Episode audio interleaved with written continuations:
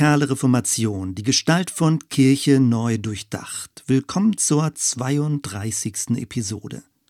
Was war die Rolle der Frauen bei der Reformation? Lässt sich das überhaupt pauschal beantworten? Für lange Zeit wurden Frauen in den historischen Darstellungen als ein ergänzendes Sonderkapitel behandelt. Ganz ähnlich in diesem Podcast. Leider. Die meisten der 31 vorlaufenden Episoden haben sich mit Männern befasst, mit ihren theologischen Schriften, ihren Disputen und ihren Aktionen. Es ist ungerecht, wenn dadurch der Eindruck entstanden ist, dass Frauen nur stille Mitläuferinnen waren, dem Mann untergeordnet, zu Hause am Herd und bei den Kindern. Das war keineswegs so. Ohne Frage gab es aber zu Zeiten der Reformation ein starkes geschlechterspezifisches Rollenverständnis. Männer hatten einen besseren Zugang zu Bildung und konnten sich leichter am öffentlichen Leben beteiligen. Das führte zwangsläufig dazu, dass die historische Quellenlage wesentlich mehr Material in Bezug auf Männer hergibt. Die reformatorischen Auseinandersetzungen wurden mit Hilfe von Flugschriften und öffentlichen Disputen geführt. Universitäten und Kirchenkanzeln waren die Austragungsorte der theologischen Konflikte. Vielfach wurde der Kampf gegen die Papstkirche von gebildeten, ehemaligen Priestern geführt. Bei der radikalen Reformation ist die dünne Quellenlage noch ausgeprägter. Viele der Akteure kamen nicht aus dem Raum der Kirche und verstanden auch nicht das Latein der Gelehrten. Sofern sie Adlige, Kaufleute oder Handwerker waren, konnten sie in der Regel die Landessprache lesen und schreiben. Aber über 80 Prozent der Bevölkerung bestand aus Bauern, denen Nachrichten allein mündlich zugetragen wurden. Bei all dem muss man sich vor Augen führen, dass mehr als die Hälfte der Bevölkerung aus Frauen bestand. Das heißt, spätestens bei Massenbewegung waren Frauen aktiv beteiligt. Wenn darüber hinaus Frauen namentlich als Akteurinnen bekannt sind, wiegt das umso schwerer als Hinweis auf ihre Eigenständigkeit im Reformationsgeschehen. Bis zum 19. Jahrhundert wurde von den sogenannten edlen Frauen gesprochen. Gemeint waren die Frauen der einflussreichen Reformatoren, zum Beispiel Katharina von Bora als Frau von Martin Luther. Großen Männern wurden große Frauen zur Seite gestellt. Es gab aber auch Frauen, die noch eigenständiger auftraten, beispielsweise Agula von Grumbach. Sie schaltete sich 1523 in Süddeutschland mit Flugschriften in die reformatorischen Streitgespräche ein. Ihre Schriften erreichten hohe Auflagen. Zu diesem Zeitpunkt war sie erst 31 Jahre alt. Ihr Mann unterstützte ihren reformatorischen Weg nicht. Als weiteres ist Katharina Zell zu nennen. Sie wirkte über viele Jahre in Straßburg, dem reformatorischen Brodelpott für Nonkonformisten. Häufig war sie Gastgeberin für durchreisende Reformatoren. Sie beteiligte sich an theologischen Fachgesprächen und verstand sich als weibliche Reformatorin. Bei der radikalen Reformation finden wir Frauen, die Predigten störten, mitdiskutierten, handgreiflich wurden und sich sogar an Klosterplünderungen beteiligten. Sie verweigerten zusammen mit ihren Männern die Taufe von Säuglingen, predigten an abgelegensten Orten und versteckten Verfolgte in ihren Häusern. All das ist aus den Verhörprotokollen überliefert. Nach den entsprechenden Gerichtsverhandlungen wurden Frauen häufig als Ketzerinnen hingerichtet und in der Regel wurden sie dann ertränkt. Vier markante Gestalten aus den Täuferbewegungen sollen besonders erwähnt werden. Die Straßburger Prophetin Ursula Joost, die Münsteraner Attentäterin Hille Feiken, die niederländische Dichterin Anneken Jans und die Tiroler Leiterin Helena von Freiberg. Erstens Ursula Joost. Das Ehepaar Ursula und Linhard Joost ist aus dem Straßburger Täufermilieu Ende der 20er Jahre bekannt. Ursula Joost trat als Prophetin auf und hatte insgesamt 77 apokalyptische Visionen und Offenbarungen. Sie verglich sich mit den Propheten des Alten Testaments, die Gottes Gericht ankündigten. Viele ihrer geistlichen Eindrücke bezogen sich auf den verheerenden Ausgang des Bauernkrieges und beschworen das nahende Weltende. Melchior Hoffmann, der norddeutsche und niederländische Täufermissionar, war stark davon beeindruckt. 1530 veröffentlichte er diese Visionen in schriftlicher Form. An Ursula Joost lässt sich erkennen, dass Frauen mit Hilfe von Geistbegabung Autorität erlangen konnten.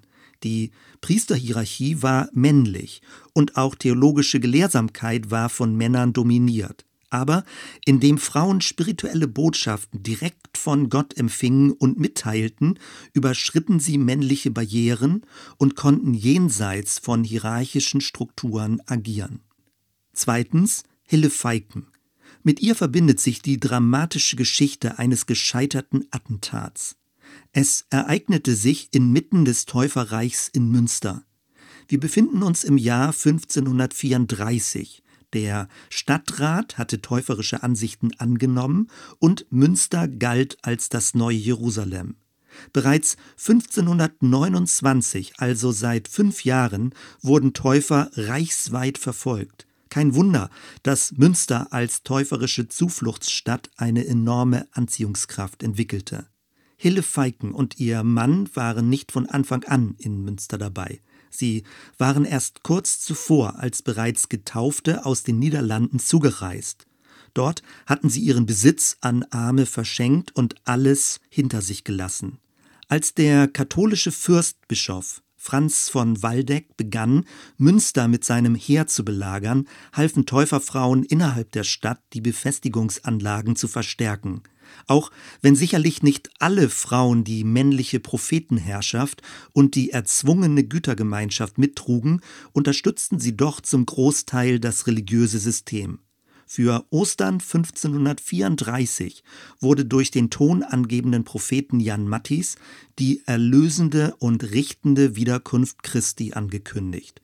Aber nichts geschah. Stattdessen starb Mattis auf dem Schlachtfeld. All diese Umstände müssen bei Hille Feiken zu einer Verwandlung in ihrem Selbstverständnis geführt haben. Mehr und mehr identifizierte sie sich mit der historischen Rolle der biblischen Judith. Judith ist eine Heldin in den griechischen Schriften des Alten Testaments. Als Israel damals von Feinden umzingelt war, schlich sie sich in einer wagemutigen Aktion in das feindliche Heer und enthauptete dessen assyrischen Feldhauptmann Holofernes. Es war ein göttlich legitimierter Mord. Seit Jahrhunderten wird Judith als schöne, mutige und starke Frau verehrt, die ihr Leben für die Befreiung Israels einsetzte. Zur Zeit der Reformation war diese weibliche Heldengestalt in mehreren künstlerischen Darstellungen verarbeitet worden und damit bekannt. Judith war eine ideale Identifikationsfigur für Frauen, die sich als Befreiungskämpferinnen verstanden.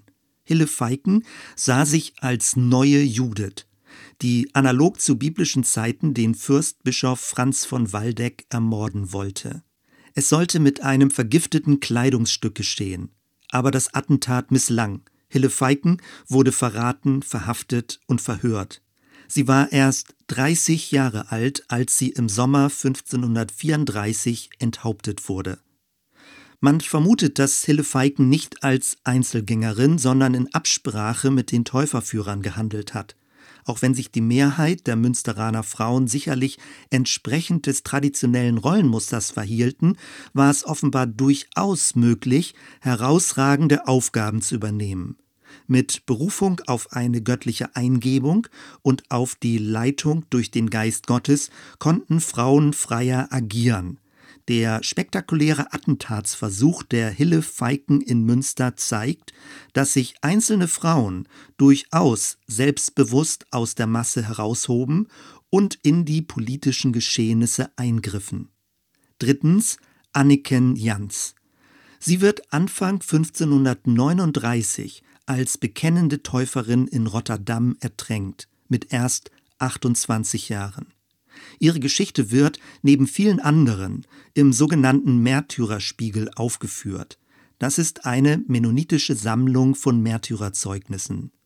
Anniken Jans wird als eine glaubensstarke Frau beschrieben, die sich kurz bevor sie ermordet wurde an die umherstehende Menge wandte. Auf dem Weg zur Hinrichtungsstätte versprach sie ihr gesamtes Erbe demjenigen, der sich um ihren 15 Monate alten Sohn kümmern würde. Ein Bäcker übernahm diese Aufgabe. Später wurde ihr Sohn Bürgermeister von Rotterdam. Er schloss sich aber nicht den Täufern an. Anniken Jans stammte aus einer wohlhabenden niederländischen Familie. Zur Zeit, als sich in Münster das Täuferreich formierte, wurde sie in den Niederlanden getauft. Wegen einer Verfolgungswelle floh sie mit ihrem Mann nach England. 1538 kam sie nach Holland zurück. Durch das Singen eines täuferischen Liedes machte sie sich verdächtig, wurde verraten und gefangen genommen. Mit ihrem Namen verbindet sich ein eindrucksvoller Abschiedsbrief an ihren kleinen Sohn. Bereits kurz nach ihrem Tod gingen diese Dokumente in den Druck und verbreiteten sich schnell. Auch der Text einer täuferischen Hymne geht auf sie zurück. Darin geht es darum, dass sie die Posaune der Endzeit und der Wiederkunft Christi erschallen hört. Anniken Jans ist ein herausragendes Zeugnis einer täuferischen Mutter, die standhaft für ihren Glauben einstand und sich zugleich um ihr Kind kümmerte. Viertens Helena von Freiberg. Sie war insofern eine Ausnahmegestalt, als dass sie von adliger Herkunft war und lange Zeit eine leitende Position unter den Täufern einnahm. 1491 in Tirol geboren. 1528, also mit 37 Jahren, schloss sie sich den Täufern an. Dazu muss man wissen, die allgemeine Reformation in Österreich war weniger von herausragenden Stadtreformatoren wie in Deutschland oder der Schweiz geprägt, stattdessen gab es eine Anzahl ländlicher Prediger. Ähnlich trafen sich die Täufer zu heimlichen Versammlungen in Wäldern und Scheunen. Helena von Freiberg leitete eine Täufergemeinde in Münichau, ihrem Geburtsort. Von dort aus hielt sie Kontakt zu Pilgram Mapek, der Führungsfigur im süddeutschen Täufertum. Auch besuchte sie Täufer im Gefängnis und war bereit, Teile ihres Vermögens zu verleihen. Als es Anzeichen für eine bevorstehende Verhaftung gab, floh sie 1530 nach Konstanz. Nachdem sie auch dort bedroht wurde, organisierte sie ihre Rückkehr nach Tirol. Dafür sollte sie aber dem täuferischen Glauben absagen. Nach zahlreichen Verhandlungen widerrief sie ihre täuferischen Überzeugungen, vermutlich aus taktischen Gründen, um ihre Familie zu schützen. Später beschrieb sie, wie sie diesen Schritt zutiefst bereute. Sie verließ Tirol und ging ins Exil in das damals tolerantere Augsburg. Dort schloss sie sich der Täufergemeinschaft an und bildete spätere Täuferanführer aus. Auch vermittelte sie im theologischen Streit zwischen Pilgram Mapek und Caspar von Schwenkfeld. An ihrer Biografie lässt sich ablesen, wie es vereinzelt auch Frauen möglich war, unter den Täufern Führungsaufgaben zu übernehmen. Helena von Freiberg verfasste zwar keine theologischen Schriften, trug aber maßgeblich dazu bei, dass sich im Tiroler Raum viele den Täufern anschlossen. Über 15 Jahre lang engagierte sie sich mit viel Ausdauer in dieser noch jungen Bewegung.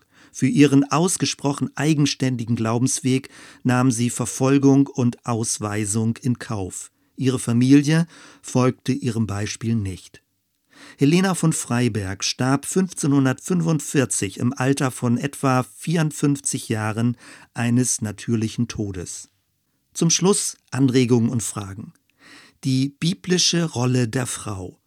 Diese Thematik zieht sich bis heute durch kirchliche und freikirchliche Diskussionen, insbesondere ob und inwiefern Frauen in christlichen Gemeinden für Leitungsämter zugelassen werden. Die einen berufen sich auf die Anforderungskataloge für Älteste und Diakone und leiten daraus ab, dass diese Aufgaben Männern vorbehalten seien. Manche verweisen sogar darauf, dass Paulus den Frauen geboten hätte, in der Gemeinde zu schweigen. Die anderen berufen sich auf Galater 3, Vers 28, wo derselbe Paulus schreibt, dass es in Christus weder Mann noch Frau gebe und sie verweisen auf das sogenannte Priestertum aller Gläubigen. Deswegen sollen auch Frauen alle Ämter und Dienste übernehmen können. Was gilt nun? Bei den frühen Täuferbewegungen war es offenbar so, dass Frauen nahezu alle Aufgaben wahrnahmen. Ob sie auch tauften, ist nicht belegt. Aus den Verhörprotokollen ist aber zu entnehmen, dass ihnen das durchaus zugetraut wurde. Jedenfalls wurden sie von den Obrigkeiten genauso als Bedrohung wahrgenommen wie Männer. Es waren die Täufer, die wohl am konsequentesten das Prinzip der Gleichberechtigung aller umsetzten. Frauen wirkten als Prophetin und als Predigerin. Durch ihre Netzwerke konnte sich die Botschaft ausgesprochen schnell verbreiten. Sie trugen entscheidend dazu bei, dass Täuferanführer im Untergrund überleben konnten. Die Täufer waren zum Großteil eine Laienbewegung, beiderlei Geschlechts. Und doch gab es trotz aller nivellierenden Tendenzen immer noch Geschlechtergrenzen. Es waren Männer, die theologische Schriften verfassten und an öffentlichen Disputen teilnahmen. Und möglicherweise waren es auch nur Männer, die getauft und die Gemeindezucht ausgeübt haben. Interessant ist nun Folgendes. In turbulenten Aufbruchsstimmungen verschwimmen die Rollenzuordnungen. Je mehr sich aber eine Bewegung anfängt zu organisieren, desto stärker treten wieder klassische Rollenmuster hervor. Sobald also eine Institutionalisierung beginnt, verschwinden die ursprünglichen Freiräume für Frauen. Dann wird wieder mit der Unterordnung der Frau und der gottgewollten Ordnung argumentiert. Die Historikerin Marion Kobalt-Groch hat dieses Phänomen erforscht. In ihrem Buch mit dem Titel Aufsässige Töchter Gottes, Frauen im Bauernkrieg und in der Täufergeschichte, schreibt sie zum Prozess der Institutionalisierung, Zitat, Dabei löste sich das Spannungsverhältnis von Freiheit und Ordnung nie zugunsten der Frauen auf wo eine euphorische Aufbruchsstimmung in theologisch legitimierter Ordnung erstarrte, war es mit Wagnissen und Experimenten bald vorbei. Zitat Ende. Man könnte es auch anders formulieren. Utopische Energien lassen für kurze Zeit die göttliche Zukunft hindurchscheinen. Eine Zukunft, in der wir Männer und Frauen gleichermaßen geliebte, begabte und befähigte Menschen sind. Sobald aber dieses visionäre Feuer erlischt, fällt der theologische Deutungsrahmen erneut zurück in die Vergangenheit bis hin zur Schöpfungserzählung und strukturiert das Zusammenleben von Menschen anhand einer vermeintlich hierarchischen göttlichen Ordnung. Zum Schluss ein Filmtipp. Es ist noch nicht lange her, dass Frauen das demokratische Wahlrecht bekamen. Im Film Die göttliche Ordnung wird beschrieben, dass es in der Schweiz erst 1971 eingeführt wurde. Die langjährige Verhinderung wurde auch mit der Bibel begründet. Seltsam. Soweit erstmal. Wir hören uns bei der nächsten Episode. Bis dann.